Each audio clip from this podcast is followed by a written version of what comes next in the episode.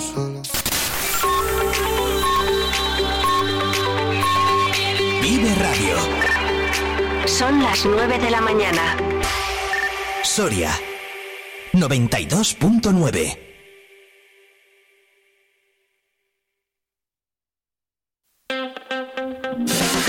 Vive la mañana Soria con Alfonso Blasco.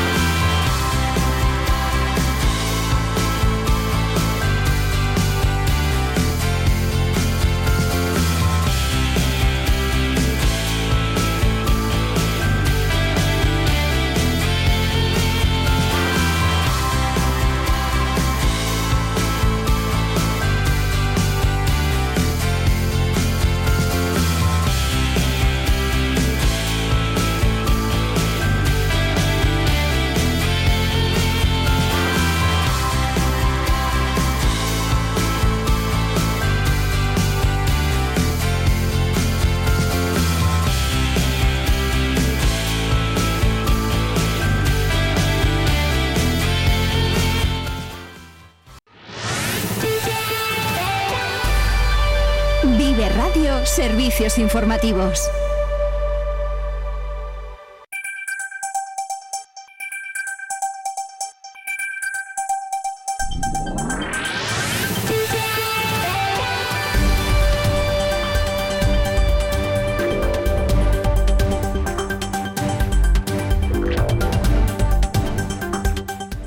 ¿Qué tal amigos? Muy buenos días. Un saludo de quien les habla, Iván Juárez. Muchas gracias, Alfonso Blasco, por la asistencia técnica. Como siempre, bienvenido como cada miércoles a estas horas, más o menos las 9 de la mañana, a Soria al día, tertulia de actualidad, donde nos juntamos pues cuatro amigos, entre los que me incluyo, y tres expertos eh, en actualidad, que siguen la actualidad de Soria y más allá. Ignacio Gutiérrez, presidente de la Asociación de Vecinos de La Barriada, que me parece que has estado vuelta y vuelta, ¿no? Vuelta y vuelta, sí. Hemos estado un periodo de, de vacaciones por ahí, pasando unos días. Aprovechando ese veroño, ¿eh? Sí, sí, el veranillo de San Martín, que me parece que dura más que eso. Alberto, Flores, amigo, ¿cómo se lo pasan estos jubilados? eh? Sí, hacen bien, hombre. Tendrán que disfrutar ahora de la vida los que han podido jubilarse. Ya veremos los, que- los que venimos. No nos queda todavía, ¿eh? ¿Qué edad tienes, Alberto? 40 voy a hacer esta semana, fíjate, el viernes Bueno, es mi un, cumpleaños. un joven- un jovenzuelo, yo te saco algo de ventajada ya en la carrera hacia la jubilación. Y tenemos a Juan Pablo Martínez, ¿qué tal? Muy buenas, un saludo a todos. ¿Qué ha estado, no? De médicos, bien, la sanidad pública, bien, ¿no? Sí, eh, bien, bien, la verdad es que ha sido rápido. Puesta a punto, un poco tres en uno, ¿no? Y, y- y tirar para adelante. y a funcionar. Bueno, por lo que veo, ninguno de vosotros estuvisteis el pasado domingo en Barcelona en esa manifestación, concentración eh, convocada por la sociedad civil catalana. 50.000 eh, dice la Guardia Urbana, 300.000 eh, los organizadores. Eh, Juan Pablo, eh, ¿tú sabes contar eh, cómo, cómo se cuentan esas manifestaciones para que haya tanta diferencia?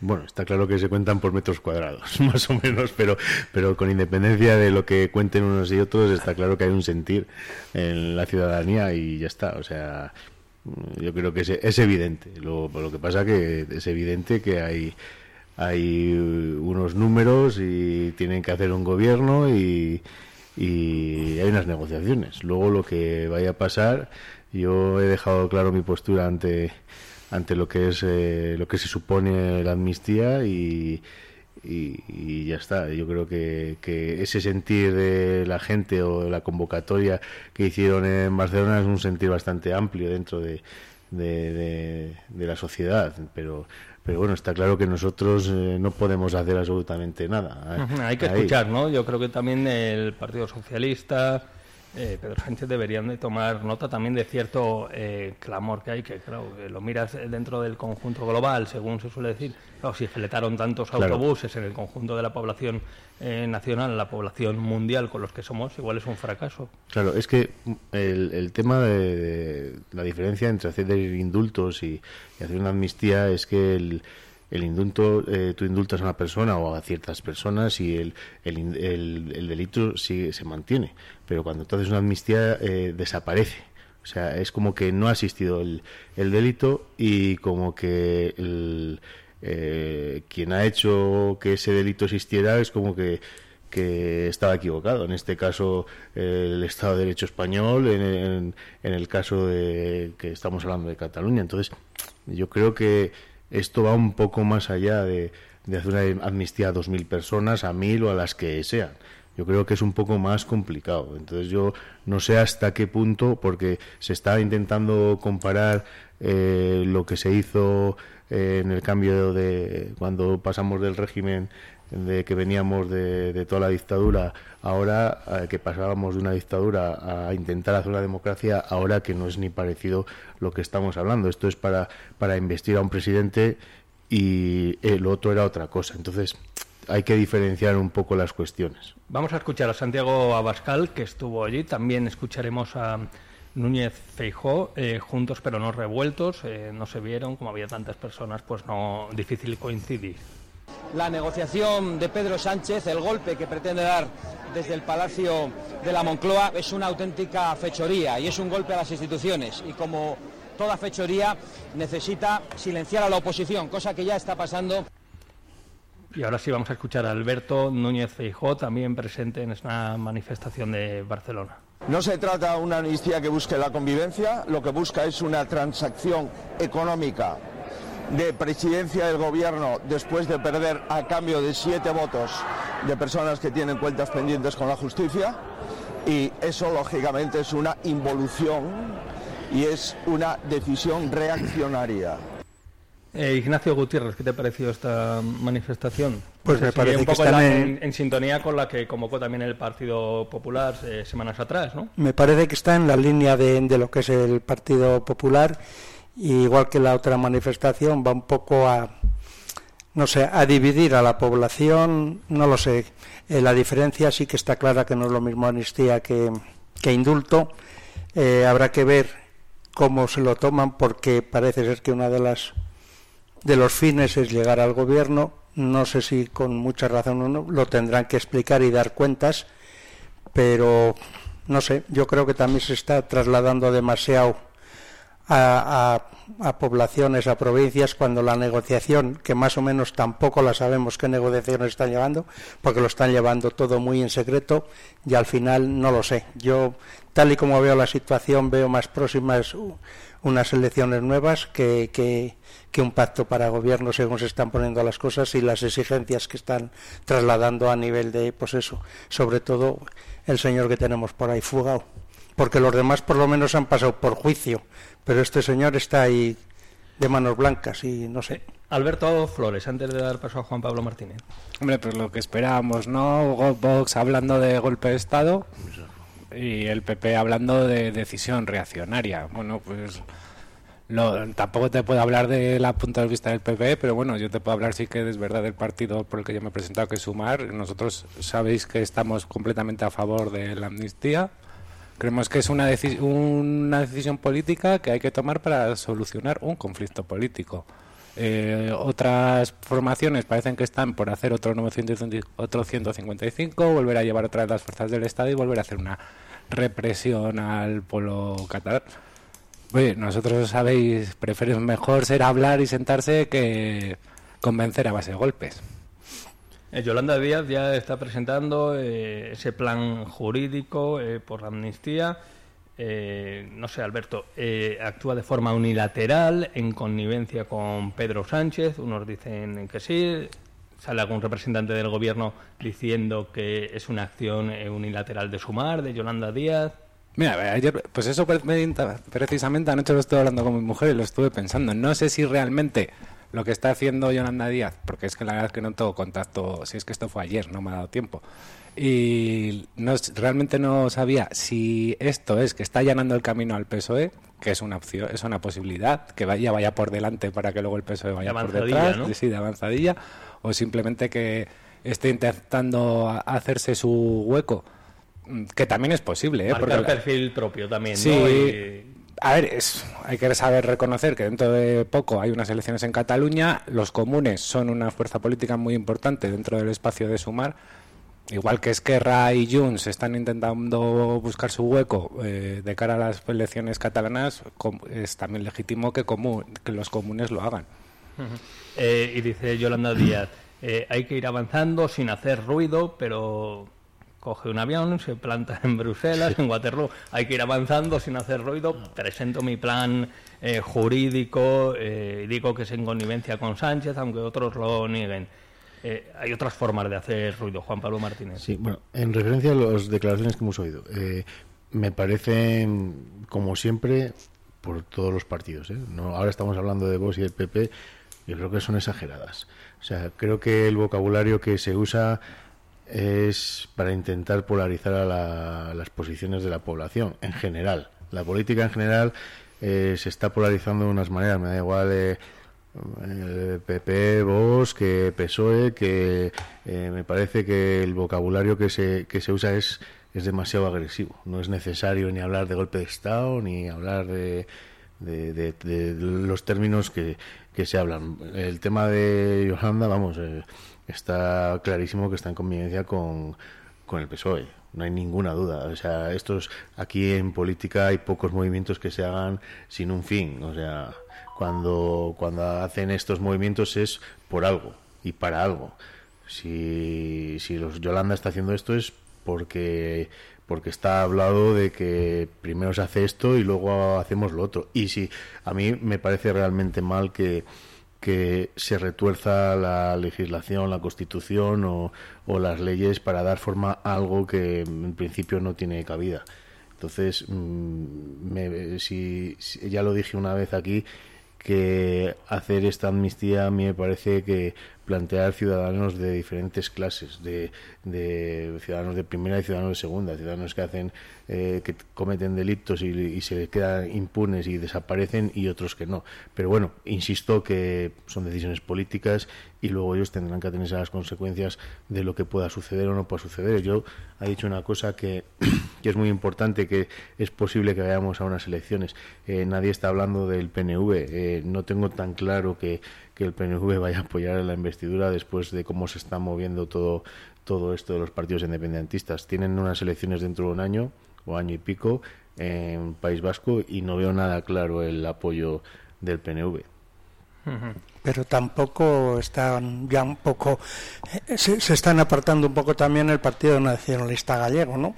Que también ya pide que le reconozcan como nacionalidad y no sé qué. O sea, se está tejiendo ahí una madeja que al final no sé cómo la van a desarrollar, si será bien o... De momento, pues eh, tiene las tres sitios que cada uno pide unas cosas, eh, luego la modificación de constitución, entre comillas, para que esto pueda salir adelante, no sé, al final. Eh. Ya, pero la, modificación de la constitución necesita dos tercios. Ya, correcto, pero ya están buscando la vuelta para eso es imposible sin el apoyo del Partido Popular. No, eso está claro. Eso está clarísimo, pero que están, como he dicho antes, eh, a partir de consumar, pues eso, intentando jurídicamente a ver por qué salida tienen sin faltar a la Constitución. pero, vamos. Si lo que yo digo es que retorcer la, la, legislación, no en este caso, digo en todos los casos, cuando eh, todo el mundo, todos los partidos, cada uno para su propio interés, intentan retorcer la legislación para, para intentar hacer sus, eh, sus tejemanejes, vamos a decirlo así, a mí es una cosa que me parece fatal, porque las normas nos las hemos puesto todos para todos. O sea, si tenemos que modificar la legislación, pongámonos todos de acuerdo. Pero nos ponemos todos.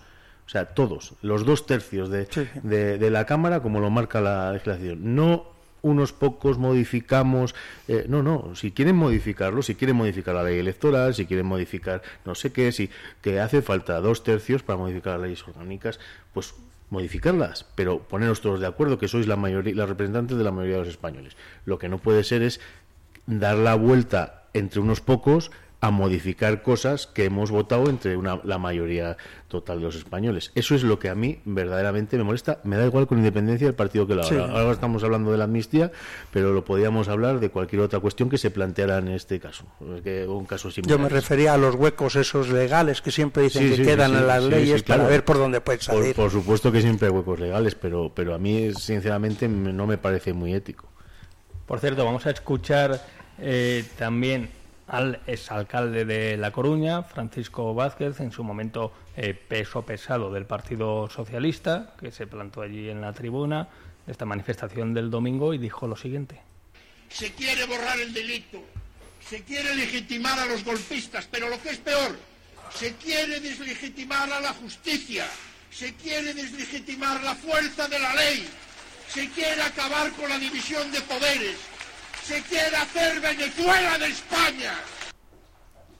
Alberto, cuando vayas camino de la jubilación, pues tú te subirás a alguna tribuna y... Ya me podía jubilar yo como Paco Vázquez con su sueldo. Y, ¿eh? diremos un histórico, diremos un histórico de sumar, pues ahora defendiendo otros pues, postulados. Hombre, al final Paco siempre ha sido el ala más a la derecha del PSOE. ¿eh? Al final, después de dejar La Coruña, creo que fue embajador en, la Santa Sede, ¿no? Sí, sí, sí. Ah. Y es muy cercano al Opus Dei también, es una persona muy cercana al Opus. Es la parte, siempre ha sido la parte muy a la derecha del PSOE, esa doble ala con la que juega el Partido Socialista, siempre. y volvemos también a Ignacio Gutiérrez, ya dentro de 20 años, subido también Dentro de 20 años, no sé, me parece mucho. Vamos a pensar día a día. de Vive Radio diciendo, ¿dónde van estos locos que quieren romper No me importaría, pero vamos, mi, mi edad yo creo que con 20 años más... Pero bueno, yo no sé si también es sano que haya ciertas voces que a veces asimilamos con una trayectoria, con determinados partidos y que muestren su opinión, ¿no, Juan Pablo? A ver, el, el cáncer que tienen todos los partidos políticos es que solo les gustan los palmeros, que se dice. O sea, y eso es una, eso es una realidad. O sea, en los partidos suele ser o eres palmero y vas con lo que dices o cuando tienes eh, diversas opiniones contrarias, por lo general, eh, no suelen gustar. Y esas personas suelen ser las que les echan de, de los partidos. Esto, es así, eso es una, una realidad. Y, y, por lo menos los partidos tradicionales, hablamos PSOE, PP, y pero bueno en general todos sí porque todos los partidos tienden tienden a ello. Pero bueno hemos visto en estas últimas declaraciones que otra vez se vuelve a la, hipérbole a la, exageración de las declaraciones a, Venezuela. a Venezuela eh, eh, qué necesidad no o sea qué necesidad. Yo siempre digo que al final lo que hacen es polarizarnos a todos. Nosotros, la sociedad, escucha todas estas declaraciones y al final nos, nos, nos polarizan las ideas, nos enfrentamos unos con otros y en estos momentos es cuando más polarizado estamos, que si derecha es extrema derecha, que si extrema izquierda, que yo creo que es todo mucho más simple. Luego la gente normal, ¿no? De la calle que claro. levanta, va a trabajar, de la barra, en cualquier andamio. Es, todo mucho más simple y las, las elecciones además eh, dejan claro que siempre hay un montón de votos que no saben si van a la derecha, van a la izquierda, van al centro. Hay dos millones de votos, o de dos millones y medio, un millón y medio, que pueden variar de unas votaciones a otros y eso deja claro que, que, hay gente que, que puede variar su voto de derecha a izquierda o dependiendo como lo vea. Bueno, ¿qué pensáis entonces? Eh, ¿Repetición electoral? Eh, de la manga de Pedro Sánchez? Yo lo, ya lo dije en el programa anterior que estuve. Yo veo más unas próximas elecciones si las cosas eh, transcurren como deberían transcurrir. Otra cosa, pues eso, las negociaciones que me están llevando más o menos secretamente, el uno apoya al otro tal. Eh, están saliendo pegas en País Vasco, en Galicia y tal. Yo no lo sé cómo pueden llegar a un acuerdo para formar gobierno. Yo, tal y como está ahora, pienso más en otras elecciones que. Imaginemos, que imaginemos que Soria ya hubiera sido decisivo en este escenario. Después hablaremos de la situación actual de Soria ya, eh, demandando ¿no? ese pedazo de autovía del Duero, esa 15. Ahora estaría también, ¿no? Como, como todos los actores eh, que son influyentes ahora. Pero vamos, yo exigiría más que si empiezan una obra en la provincia de Soria que la acaben, no que sea eterna. porque yo veo en otros sitios que empiezan y bueno, ahí fluye el dinero que para qué, son, son voluntades políticas y me parece que partidos minoritarios de estos al final pues le dirán que sí y luego veremos a ver cómo se desarrolla, ¿no? Bien, eh, pues la semana pasada también hablábamos de esa moción que llevaba el Partido Popular eh, al Senado para obligar al Partido Socialista a retratarse en torno a la amnistía, eh, una moción que rechazó el Partido Socialista y que se va extendiendo por diferentes municipios. Aquí en algunos municipios de la provincia de Soria, donde ya ha habido pleno, eh, pues se ha llevado, pues donde hay mayoría del Partido Popular, pues sale adelante esa moción en contra de la amnistía, eh, del, del, PSOE pues votan en contra, ya no de la amnistía o a favor de la amnistía, sino en contra de la moción y también se llevaba la Diputación Provincial. Vamos em, a escuchar un choque dialéctico entre Carlos Martínez Mínguez, alcalde de la capital soriana eh, y también diputado eh, provincial, y José Antonio de Miguel, que es vicepresidente de la Diputación Provincial, al hilo de esta moción. Ustedes los que buscan con esto es comenzar una vez más a utilizar las instituciones como ariete frente la posibilidad cierta que existe de conformar un nuevo proyecto de gobierno progresista, la ruptura de España no se rompe por Cataluña. España se rompe cuando se congela el salario mínimo interprofesional en 700 euros. Y justifican y dicen que, bueno, pues que son otros tiempos, claro, y cada tiempo pues tiene sus cosas. Esa es la justificación eh, liviana que ustedes hacen. Ley de amnistía sí, eh, ley de amnistía no. Eh, pronúnciese claramente. Bien, pues esto ocurría en el último pleno de la Diputación eh, Provincial. Sigo insistiendo que la presencia de Carlos eh, Martínez Mínguez va a elevar el debate en la Diputación Provincial. Eh, bueno, al menos lo va a hacer más entretenido, creo yo, ¿no? Juan Pablo Martínez, ¿qué hacías con la cabeza? ¿Cómo puede ser esto que está pasando en la Diputación Provincial? La amnistía, la amnistía, el Gobierno de España pasa por la Diputación Provincial de Soria. Eh, es que eh, yo el, otro día, eh, antes de ayer, hubo pleno en Almazán y llevaron la, llevaron la misma moción, la llevó José Antonio Miguel, y yo no daba crédito. Yo estaba viendo el pleno y estaba diciendo, ¿de verdad que en un ayuntamiento como Almazán me están llevando una moción de este tipo? ¿Pero qué sentido tiene? ¿Qué sentido tiene que que me lleven, me da igual, ¿eh? otra vez insisto, me da igual PP, PSOE, emociones de, que son de carácter nacional, que me las lleven a los, a los plenos municipales. O sea, es que yo creo que tenía que haber un pacto entre partidos, por lo menos a nivel municipal, de que no se llevaran estas cosas. Y en la, y en la Diputación Provincial pienso exactamente lo mismo. O sea, ¿de, de qué sirve que lleven eso ahí la, en la Diputación Provincial y se pongan a debatir? O sea, si todos sabemos las posiciones de los partidos políticos. Pero si es que, es que me parece surrealista de verdad. ¿eh?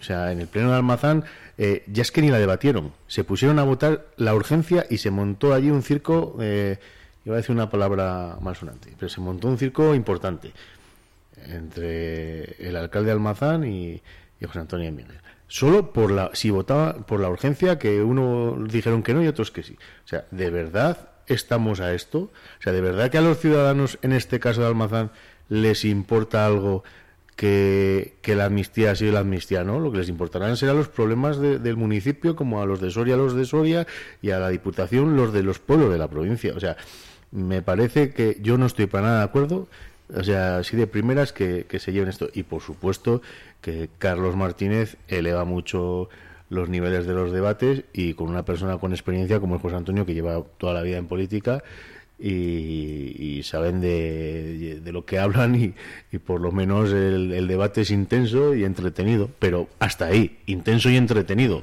otra cosa es que sea interesante para, para la mayoría de los ciudadanos y productivo. es entretenido para nosotros que nos apasiona la política, pero para la gente normal... Y productivo cero. Nada, cero, cero. Claro. Yo creo que cualquier pueblo que tenga su ayuntamiento con sus pedanías y demás igual que la capital, tiene unos problemas mucho más graves y acuciantes que atender que no a nivel nacional, que al final no va a repercutir en nada.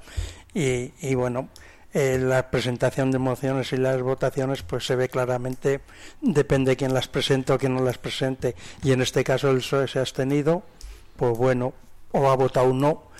Como es lógico, no quiere meterse en más en más problemas porque dice, bueno, como estamos nosotros a nivel nacional ahí, pues mira, voto no a la, a la enmienda y ahí me salvo.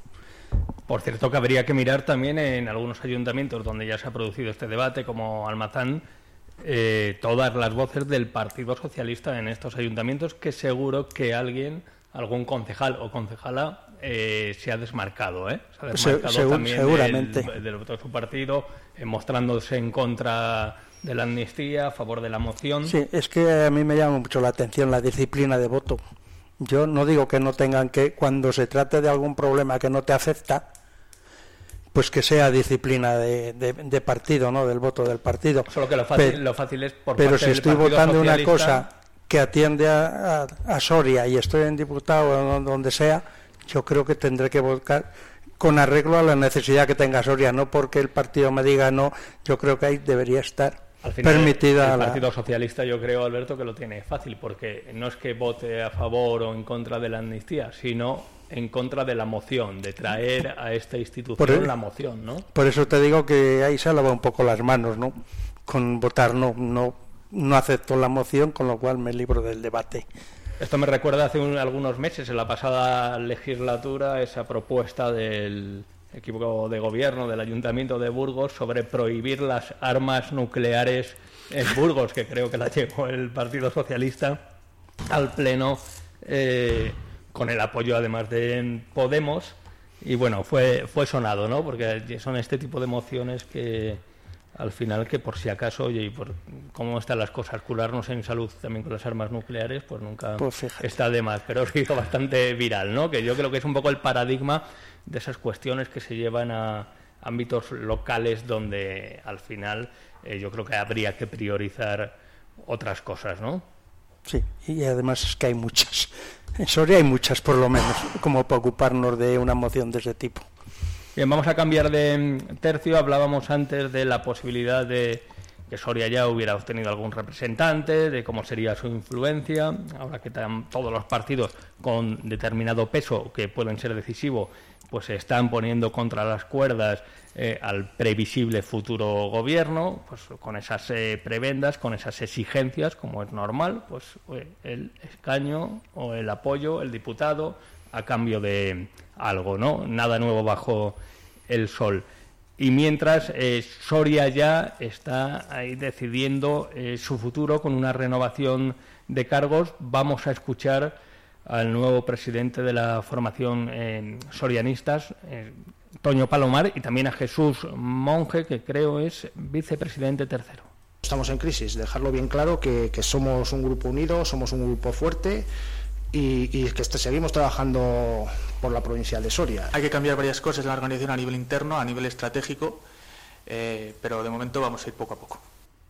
Bien, esto ocurría esta semana, comienzos de semana, eh, y no sé si se ha oído bien en el corte, pero no, no dice estamos en crisis, dice no estamos en crisis, ¿no? Y luego dice, pero hay que cambiar muchísimas cosas, dice Jesús Monge. Eh, catarsis, eh, Alberto, en Soria ya, ¿cómo lo ves? Tú que has estado en, en partidos, que tienes una trayectoria política, ¿cómo se puede reconducir, cómo se pueden sumar eh, nuevos apoyos, una formación, no sé si a la baja, con ese varapalo electoral último, tras el triunfo en las Cortes de Castilla y León, en los comicios a las Cortes, y ahora vemos a Toño Palomar que da un paso adelante y no sé si es que no hay más fondo de armario, Alberto. Hombre, ya tanto como catarsis dentro del partido tampoco lo vería. Dimite uno, se, se pone otro. Pero bueno, yo ya sí que es verdad que la campaña sobre la Soria ya se habló muchísimo. Yo siempre defendí que,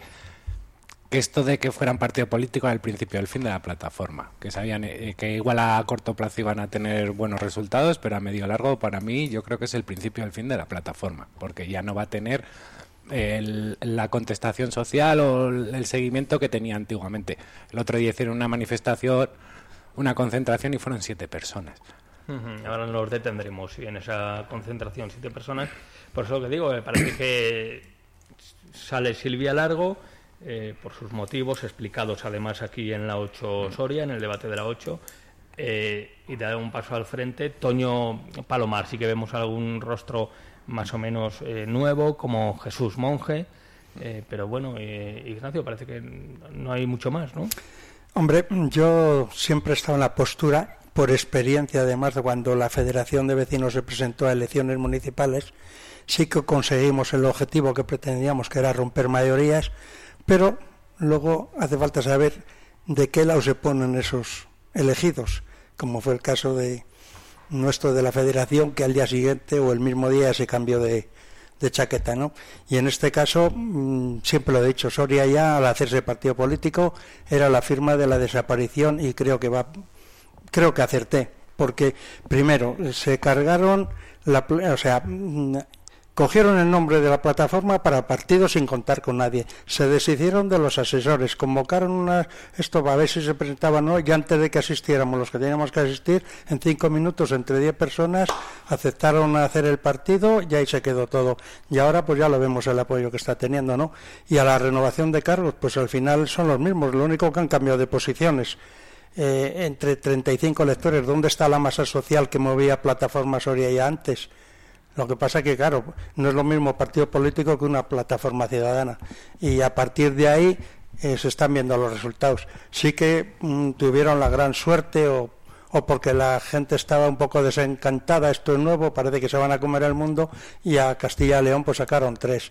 Y el varapalo ha sido duro y por mucho que digan que no hay crisis, eh, unos malos resultados en unas elecciones siempre llevan una crisis a dimisiones de, de, los que están en la cabeza y entonces no sé. Y bueno, la manifestación ha dado un poco ya el primer paso de, de lo que va a ser Soria. Ya en Teruel existe, ha pasado parecido, porque al final el diputado tampoco sacó lo que pretendía, ahora se ha ido a, Aragón, a las Cortes de Aragón y bueno, Teruel existe, está pues igual que Soria en el aire. Juan Pablo. Bueno, yo creo que es un poco más complejo de, lo que parece. Estoy de acuerdo con lo que han dicho. Una vez que te formas como partido político, está claro que ya eh, delimitas, delimitas a la gente, porque habrá gente que, que tiene ideas políticas que son de, del PSOE, por ejemplo, otras del PP, y no se van a mover de ahí, hagas lo que hagas, por mucha plataforma que haya sido. Pero yo creo que lo que tendría que hacer eh, Soria ya, yo creo que es un es un error de estrategia eh, poner a, uno de los dirigentes que estaban, eh, como Toño, ponerlo de presidente. Yo creo que tienen que tendrían que haber ampliado el, o haber abierto el partido de alguna manera, que yo creo que es uno de los grandes problemas que han tenido durante todos entre estas elecciones, la elección de candidatos, la un poco que ha estado un poco cerrado el partido. Entonces y un procedimiento un tanto opaco, ¿no? Sí, yo creo que tenía que lo ya lo he dicho alguna vez, tenía que haber sido una cosa como más abierta. Si, si tú eh, quieres ser diferente a los partidos tradicionales, tienes que hacer algo diferente a los partidos tradicionales, porque si no eres lo mismo que los partidos tradicionales. Y si, si eres lo mismo, pues buscan lo original, no la imitación. Entonces, en, en este caso, yo creo que tendrían que haber elegido una persona nueva, que, con, que sea totalmente ajena a los, a los cargos políticos y a partir de ahí haber buscado eh, otra, otra gente totalmente nueva, que igual es lo que ha dicho el chico este que, que ha hecho también declaraciones que estaban... Jesús Monje. Jesús Monje que estaban haciendo cosas o que tendrían que hacer ciertas cosas, igual se refieren a estas cosas, no lo sabemos. Se anuncia un congreso para eh, 2026, eh, claro, ya. Claro, es que 2026. en, política es mucho tiempo. Es ¿eh? que en, 2026 en política de hoy para mañana cambian las cosas. Yo creo que. ¿Y por qué no se hace antes ese congreso eh, y ya se yo creo Yo creo que el problema que está teniendo Soria ya es que están muy cerrados en sí, en sí mismo, en, el grupo que tengan. Y, no quiero decir que no lo abran eh, a otras personas, porque yo sí que sé que, que hay personas que si quieren participar, participan, pero creo que eh, la cúpula, digámoslo así, tiene que ser más abierta. Y tiene que ser más abierta y tiene que cambiar las estrategias de comunicación, tienen que cambiar un poco la forma de ver las cosas. Esa es mi, mi percepción ¿eh? desde fuera. Es que Paco ha sido todo, desde la elección de los candidatos para la Junta y demás, no han contado con nadie de la noche a la mañana, fulanito, fulanito, están en la lista, y los demás que, de hecho, perdieron todo el apoyo de, de, los, de los que estábamos en el Consejo Asesor, porque eh, nosotros tenemos unos estatutos y dice que somos apolíticos, aunque cada uno tenga sus ideas, ¿no? Que es lo que pasa en Soria. Ahí hay un, un mare magnum de, de todas las opiniones políticas, ¿no? Entonces, inmediatamente, en cuanto se declaró un partido, tuvimos que retirar el apoyo y se vio en la retirada de pancartas y todo. Entonces, Sí, bueno, y luego pero- ya mm, se cerró el círculo ese y a la prueba está 35 personas a la hora de, de elegir los, los nuevos cargos. Ya a mí me ha llamado mucho la atención lo de las 35 personas para todo el apoyo que tenía. Si somos, es que 35 es muy poca gente. ¿eh? Muy poco, muy poco. Somos más incluso en Izquierda Unida. Bueno, Fíjate. pero eh, no nos olvidemos de los resultados que han tenido, que han tenido un 20% de votos. Sí, sí, sí, que sí, claro. pero- Cuidado. yo supongo que también es importante, eh, vienes de ese triunfo electoral en las Cortes de Castilla y León y tal vez ahí eh, tiene que ser el momento, el momento donde apuestes por ampliar la base, la- abrir las puertas a la Claro. participación porque la gente va a estar más animada Claro. y más proclive eh, a apostar por caballo ganador y sumarse ya no solo dar el voto, sino sumarse a la estructura orgánica del partido, ganar base, pero tal vez esa oportunidad se ha perdido, no, no lo han explotado, ¿no? Es- eso es lo que, lo que yo digo. Yo creo que eh, se, se equivocaron en, en la estrategia de cómo, cómo manejar el, el partido y, lo dicho, en manejar el éxito. O sea, porque el éxito que tuvieron en las Cortes yo creo que no lo supieron manejar. Manejar desde de cara a la ciudadanía que les apoyó. Porque efectivamente igual ese momento había sido el momento de apertura de partido, eh, incorporación de nuevos De cargos, de- de, nuevos cargos, eh, eh, amplitud de miras, de es que, es que es complicado y luego, eh, insisto, la estrategia de comunicación en los partidos es muy importante. Eh, yo creo que igual las generales no se tenían que haber centrado solo en, pequeños municipios, se tendría que haber hecho otras cosas porque al final lo que cuentan, nos guste o no nos guste, aunque la idea es buena, eh, son los votos. O sea, y tú puedes eh, ir a Bizmanos, pero tiene 20 habitantes, ¿sabes? Y, da- y te pegas una paliza a dar a todos los pueblos, pero igual tienes que ir a los pueblos pequeños, pero tienes que hacer campaña en las ciudades grandes, que es donde están los votos. Y al final, donde no sacó los resultados esperados fue en Soria Capital, en El Burgo, en Almazán, en donde están los, los votos. Entonces, creo que la estrategia de electoral, digámoslo así, falló.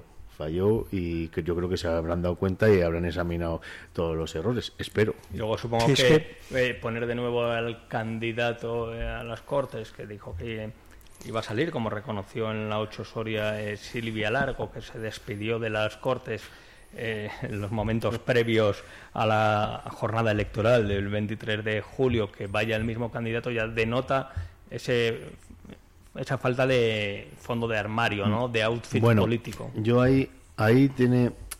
Eso es, es cierto lo que dices, Iván. Lo que pasa es que también tienes algo de. Hombre, ellos al final, eh, yo creo que pensarían que venden a su candidato el que más imagen había tenido, el que más expuesto había estado, o el que ellos pensaban que tenía más, más reconocimiento público, porque al final es el número uno de las cortes, el que salía siempre en los debates políticos, el que estaba ahí. Entonces, yo creo que ellos pensarían eso, que o sea, se ha demostrado que eh, fue un error. Fue un error. Igual había sido bueno que, eh, que hubiera sido una persona, una persona Pero es que igual, que diferente. igual que se hizo un cálculo erróneo que pasaba por decir los que nos han apoyado en las Cortes van a trasladar lo mismo, lo mismo, porque yo se lo he oído a Ángel Ceña que hacía el cálculo. No, no. eh, es que en política idéntico. dos más dos nunca son cuatro. y los tiempos cambian y, O sea, la- eso- y la, lucha ideológica que se ha producido en estos últimos comicios ha cambiado eh, para un partido que navegaba ahí en torno eh, a objetivos, infraestructuras y no tanto en lo ideológico. La gente ha votado mucho en, en el plano ideológico también. No, no, sin ninguna duda. Y yo ahí tengo que decir que lo primero que hicieron fue cargarse a, a la Federación de Vecinos como asesora, UGT que estaba también como asesor, porque al final luego con escritos a la prensa nos han puesto como que no habíamos hecho nada. Estos llevan seis años en la plataforma y yo llevo desde el 2001 que se fundó. Yo, el AMOS y todo el movimiento vecinal que hemos estado ahí en todas las manifestaciones, fletando autobuses con los fondos de la asociación y nos ha puesto como que no habíamos hecho nada. La sede social, mientras no digan lo contrario, está en la asociación de la barriada. O sea, La, y lo la primero es, vecinal está vamos, claro que, que es un movimiento importante dentro de la plataforma. Otra cosa y que sería de discutir son, son los sindicatos. Que eso ya es otro tema. Sí, bueno. Eso es otro tema más peliagudo Ahí de tratar. estaba la Cámara, estaban claro, unos todo, cuantos, ¿no? todo- Pero todo bueno. eso tiene otra una cuestión Sí, de trasfondo. ahí entra más la política que en el movimiento Pero, por vecinal, ejemplo, lo que está estás diciendo tú de la asociación de vecinos, bueno, eso no tiene ninguna duda. Vamos, no hay, no hay discusión. Anda que no hemos luego, Alberto- estado en manifestaciones en todo y luego salen a la prensa diciendo que no hemos hecho nada. Entonces a mí que no me pidan que les vote. Alberto, y cuando luego- he estado 20 y luego años ahí. cuando tienes en tus manos, en tus manos eh, un 15M a, lo- a la Soriana, como fue la plataforma, ¿no? Con mucho apoyo popular y demás, eh, tienes que potenciar eh, ese carácter asambleario, ¿no? No al final hacerte un ovillo. Hombre, en teoría sí. A ver, también. Luego ya pasas cuchillo, como hacen muchos, ¿no? Que van de asamblearios y pasan luego... Yo no he vivido el 15M, ¿eh? no vivía en España cuando, cuando el 15M, entonces tampoco realmente sé qué cariz tomó, o sea, sobre todo en Soria y más en España, porque es que no, no vivía en este país en esa época. Vamos, lo Eh, de 15M a la Soriana es sí, una sí. metáfora Ya, ya, ya, ya, por ya. todo el movimiento. Sí, bueno, se podrían haber constituido como un partido diferente, más así es verdad, más asambleario, más, sobre todo yo les he echado eh, presencia más en las calles a la hora de, de atraer a la gente. ¿Sabes? No tanto cerrarse y ya dedicarse lo que es a la política, ya medios de comunicación, lo que es la política más así estilo... Si se puede hacer. Sí, Sí, pero sin abandonar hacer. lo otro. Exactamente. Que nos- eso nos está pasando a la izquierda también, ¿eh? que ahora esto nos dedicamos a la política institucional y hemos abandonado completamente la, la calle. Eh, que que también creo que es un error, ¿eh? Y dentro, pero bueno. y- Sí, que luego había que hablar de la gestión eh, ya más a nivel nacional, pues de Pablo Iglesias, de cómo se ha, ha ido reduciendo lo que es la base, ¿no? Ahora con Yolanda Díaz y, y Sumar, líder de tu partido, pues también muy cuestionada por cómo está eh, manejando los equipos y demás, ¿no? Sí, sí, no, no, ya te- yo sobre todo lo que he hecho muchísimo de menos, tanto en la Soria ya como en la izquierda a la que yo pertenezco, es que muchísima, muchísima más presencia popular y muchísima más presencia en la calle. Que hoy en día pues parece que lo tenemos un poco abandonado y la Soria pues ha- se ha animado y parece que también la abandona un poco. Bien, por cierto, vamos a escuchar a Vanessa García, que hacía referencia a algo que, de lo que has hablado, Alberto, anteriormente, que era esa manifestación de la revuelta de la España vaciada. Aquí en Soria, pues un- una decena, igual exagero, de personas pidiendo eh, vivienda en el medio rural. Cuando no dependemos eh, de la formación de un gobierno o no somos necesarios para una investidura, parece que sí, pero para eso estamos ahí. El movimiento social no ha desaparecido ni va a desaparecer. Queremos tener una bolsa de viviendas públicas para compra, para alquilar, ayudas para poder rehabilitar todas esas viviendas que necesitan un arreglo para poder vivir en nuestras zonas rurales. Bueno, la vivienda, ¿eh? Bien. factor tan importante. Yo creo que Vanessa ha dicho pues un problema que sin duda es, es evidente. O sea, eh, yo puedo hablar de un problema claro que hay, por ejemplo, en Retortillo, una, en Retortillo una residencia de ancianos que quieren llevar trabajadores y, por ejemplo, que encima está muy difícil y no encuentran vivienda para para para trabajadores que quieran traer. Ya no es que, o sea, aunque el ayuntamiento pone viviendas, se les alquila a un precio económico, todo lo que quieras, al final no hay. Y como en Retortillo imagino que pasará en el 80% de los pueblos de la provincia. O sea, eso es una realidad y está muy bien que, que se pida y que se reivindique esta cuestión. Sí, porque desde que la ley de vivienda eh, tiene sus efectos eh, positivos, eh, pasa un mundo, la gente que quiere llegar al medio rural no encuentra dónde trabajar, aquí en Soria pues, los alquileres van increciendo también. Bueno, tiene positivos y tiene negativos, ¿eh? todo, todo hay que. que- hay Sí, que sí, pero que digo los positivos no llegan, los otros negativos. Los negativos ya- son los primeros que salen. Ya claro. vemos eh, La gente no alquila, suben los están, precios. o cómo se están Claro. acelerando antes de que todo Claro, se ponga en marcha. Ya hay quien aprovecha para subir precios y decir antes de que nos pille el toro, ¿no? Exactamente, y quita viviendas del mercado y eh, bueno, hay, hay muchas cuestiones que tendríamos que debatir de la ley de vivienda. Pero bueno, la falta de vivienda en el medio rural es- No, viene, tiene, de, no, viene de lejos. Viene de lejos, no, es un problema por que, supuesto, que ¿no? sea de la Sí, ley esta que Sí, no, eso sí, no sí, tiene que ver sin duda, no, tiene nada que ver. Es algo Pero- que viene de lejos, pero al final los pueblos Sí, de sí. Soria tienen mucha vivienda vacía, pero es segunda vivienda. Exactamente. Porque al fin muchos tienen una vivienda para ir una semana en verano cuando son las fiestas y el resto del año está cerrada. Es una- Sí, una cuestión es el medio rural, que ya sabemos cómo se manejan esas viviendas, o hay algunas que no son eh, habitables para un profesional que quiera llegar a trabajar. Eh, San Esteban de Gormaz, por ejemplo, que es un pueblo en medio de la provincia, pues eh, tiene los inmuebles como les tiene. Alguien que quiera ser profesor en el Instituto de, de Enología, de Viticultura, pues ¿dónde se hospeda ese hombre? Esa persona, ¿no? Pero es que luego también lo estamos viendo en poblaciones como la capital soriana, donde al final la bolsa de viviendas de alquiler para los que llegan aquí se complica. ¿eh? No, La y en búsqueda de Almazán, en. Almazán pasa lo mismo, ¿no? Hay En todos, de eh, en alquiler. todos. Es que vivienda hay ¿eh? mucha, el problema es la especulación, al, al tanta publicidad de que falta vivienda, falta vivienda, el Sobre que la tiene especula con ella. Con lo cual, si eso se regulase, pues a lo mejor tampoco hacía falta crear un gran parque de vivienda pública, ¿no? Pero el que tiene se- una vivienda, tiene dos, tiene tres. Y luego hay quien, se el- piensa, luego hay quien se piensa que tiene la mansión de Onassis Claro, alquilar, claro. ¿no? Yo he visto alquilar eh, pisos con muebles, con patas con tres mesas, sillas de y, co- y con la vajilla.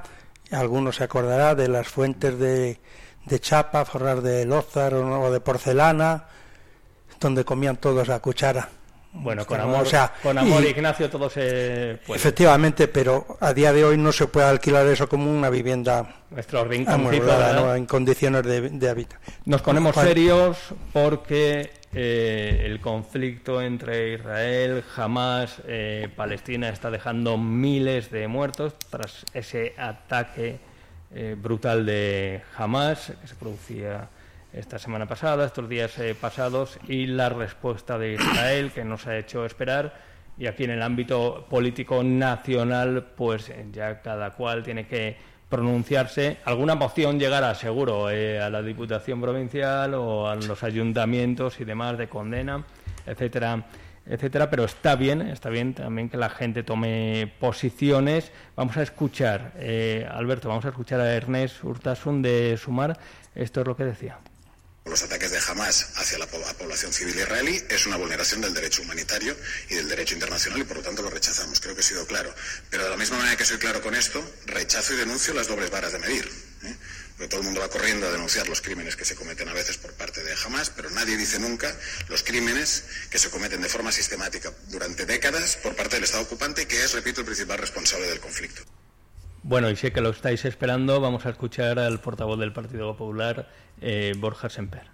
y muchos nos lamentamos que la dependencia de Pedro Sánchez de determinadas formaciones políticas que tienen cercanía ideológica y política con el entorno de Hamas está provocando esta falta de contundencia.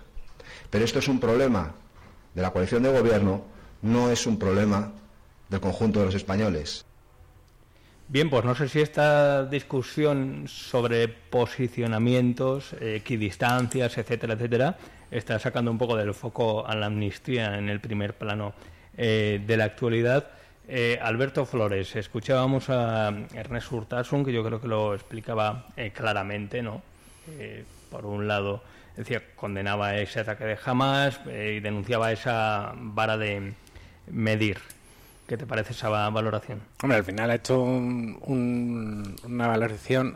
Sí que es verdad que la izquierda nos gusta mucho hablar del contexto, sobre todo en este el conflicto. Que eso esto lleva pasando 75 años, no, no lo vamos a solucionar, en- en- en menos en discusiones nuestras completamente alteras. Perdón. Y, y luego cuando se las ha acusado sobre todo de equidistancia, sí que hay un... Sí, sí que hemos dicho que estamos en contra de, la, sobre todo de muertes civiles. ¿Cómo no vamos a estar en contra de muertes civiles? Pero en esto del lenguaje se pide que eh, desde Sumar digan que jamás es un grupo eh, Bueno, es que ahora terrorista. parece que está el Tribunal de la Inquisición viendo quién, sabes, a quién siente más dolor de, de todos por lo, por lo que ha pasado, ¿no? Yo, mi opinión, ¿eh? y aquí abro ese espacio para la opinión, viendo, escuchando a unos y a otros, yo creo que es eh, sencillo decir que los ataques de Hamas son brutales, de una brutalidad eh, insoportable, las imágenes que hemos visto y demás estos días, y también, eh, por otra parte, hay que pedir eh, a Israel a Israel que esos ataques, ese derecho que pueda tener a defenderse, pues no se cebe con quien no lo merecen, que son por los niños, las mujeres, las personas, los palestinos que además están en esa franja de Gaza y viviendo de aquella eh, manera. no sé si eso es ser equidistante o, pedir un poco de es que se pueden hacer, racionalidad. Yo creo que se pueden hacer las dos cosas. Puedes estar completamente en contra del ataque que realizó Hamas el otro día contra, personal, contra personas civiles y también puedes estar en contra de lo que está haciendo el gobierno de Netanyahu en la franja de Gaza. una cosa no lo quita la otra. Al final, con quien hay que estar es con las víctimas. Y, hay y en este caso ha habido víctimas en el lado de Israel y ha habido víctimas en el lado palestino. es que en todo este eh, entramado geopolítico que también se nos escapa, al final los que acaban pagando eh, son los de abajo.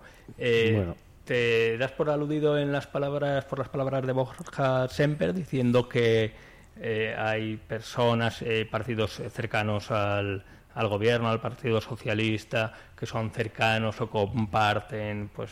me parece determinados posicionamientos con, con Hamas. Una hipérbole, un recurso también de comunicación política es una hipérbole. Al final, o eres de un lado o eres de otro. No aquí o eres blanco o eres negro. No puede haber puntos grises. y en este caso, y más encima, en un conflicto como el que estamos viendo, los seguramente los puntos grises son los que más hay que tener en cuenta. ¿eh?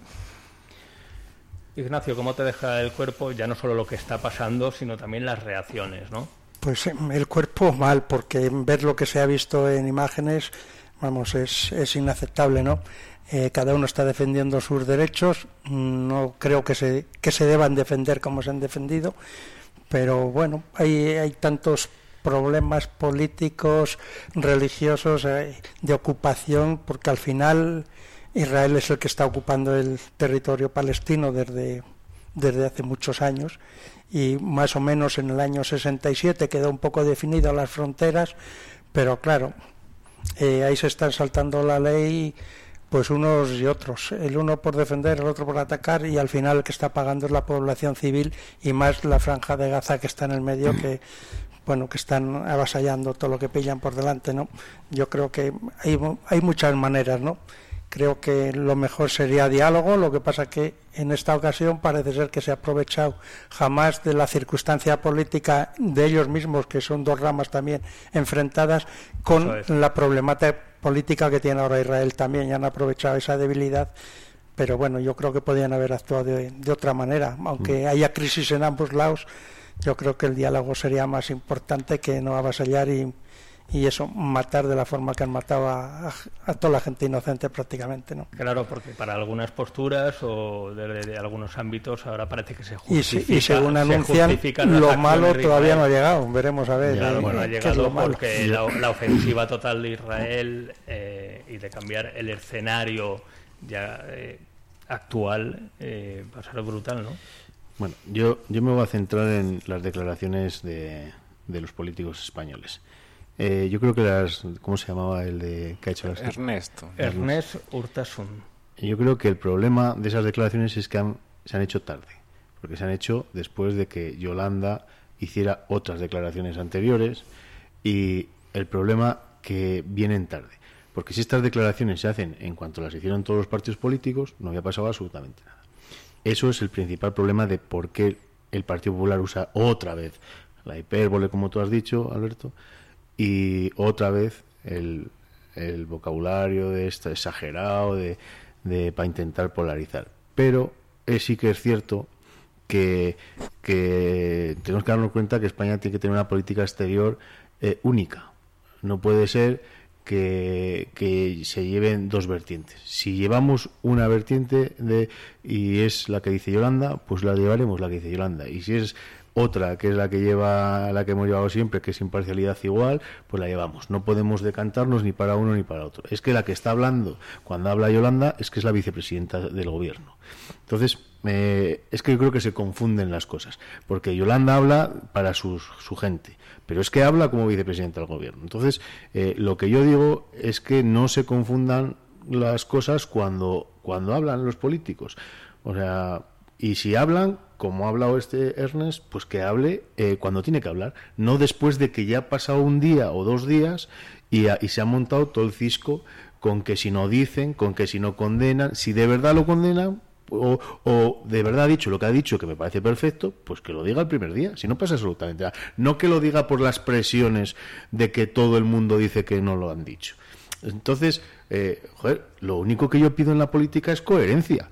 Pero es que es coherencia por parte de todos los partidos. Yo creo que es muy simple. Entonces, eh, como, ciudadano que ve la política con un poco de atención, si tenemos una política exterior eh, clara, no tendríamos que tener ningún problema. Nos mantenemos callados, nos mantenemos al margen y punto y final. Condenamos los atentados y se acabó, no nos metemos en más berenjenales.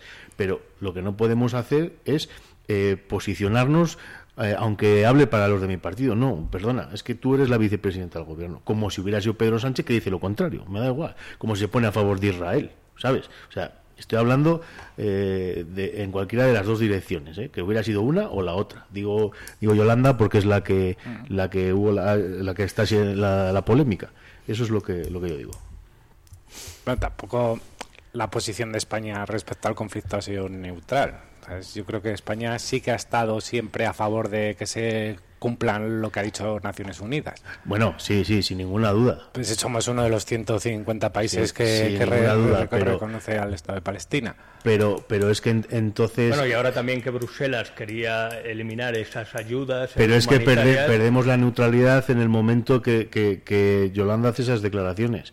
Porque ya, ya entonces ya no somos neutrales, estamos o, o ya no estamos haciendo lo que lo que hace ha hecho eh, Europa, lo que hace la ONU, que es condenar los atentados de manera explícita, como ha hecho luego Ernest después, eh, Aldo desde el primer momento y ya está. Entonces, en el momento que Yolanda hace esas declaraciones, encima de manera otra vez con eh, exacerbando ahí las palabras y el discurso al final coño es que estás cambiando lo que dice la, o sea que es la vicepresidenta del gobierno de España en funciones eso es lo que Y luego ya toda esa cascada de reacción, Claro, de declaración. claro, porque tú das lugar a que con esas declaraciones pase todo lo demás. Si eso no lo haces, no pasa nada. Por eso eh, llevan a la política la También es polarización. cierto que la gente puede eh, quedarse callada, ¿eh? Tampoco hace falta luego Bueno, eh, pues- seguir estirando el chicle y seguir Pero con por- esas reacciones porque están polarizados, porque está Claro, todo claro, muy polarizado, es porque, dale- porque unos se eh, dicen, los otros contestan, o sea,